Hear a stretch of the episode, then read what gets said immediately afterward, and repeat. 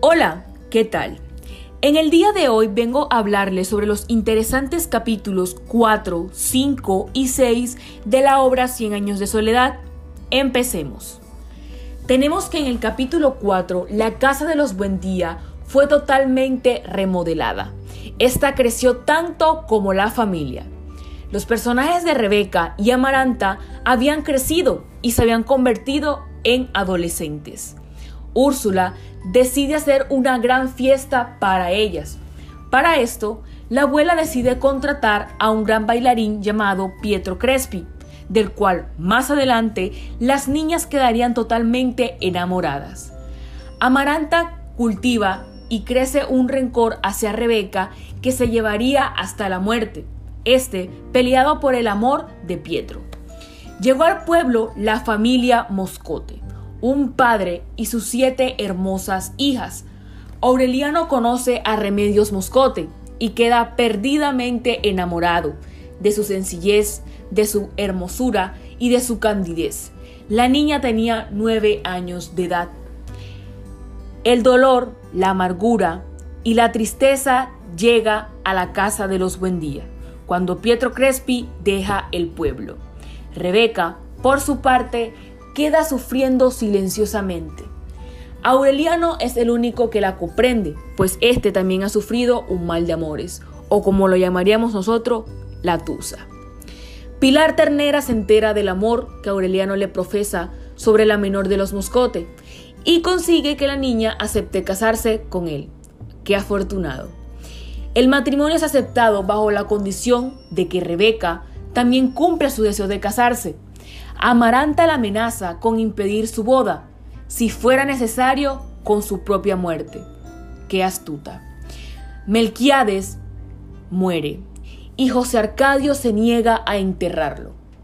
Al viejo José Arcadio se le iba el tiempo, inventando mecanismos, estudiando los libros de Melquiades. Fue perdiendo el interés por el mundo, excepto por su gran laboratorio de alquimia que le dejó el gran sabio gitano Melquiades.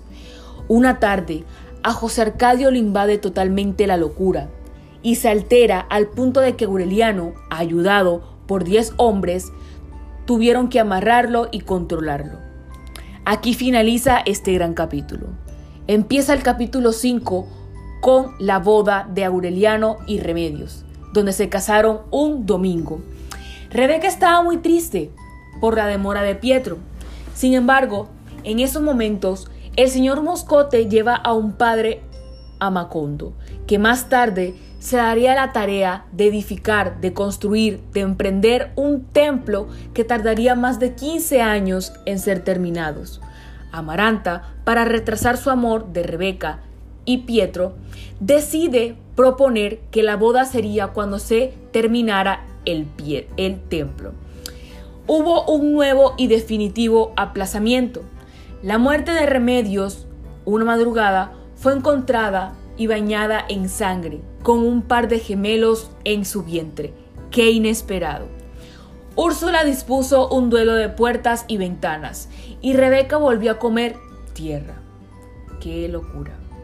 Una tarde apareció un hombre enorme, de grandes músculos, y el cuerpo curpido. Era José Arcadio, que años atrás se había ido con los gitanos. Rebeca descubrió el amor con Arcadio y se olvidó de Pietro. Aureliano se integra a la guerra civil. En muy poco tiempo es nombrado coronel. Luego empieza el capítulo 6, donde Aureliano se aleja de Macondo, se convierte en un hombre mítico y del cual tienen de qué hablar. En el pueblo se tienen noticias suyas por medio de los 17 hijos, que durante la revolución tuvo.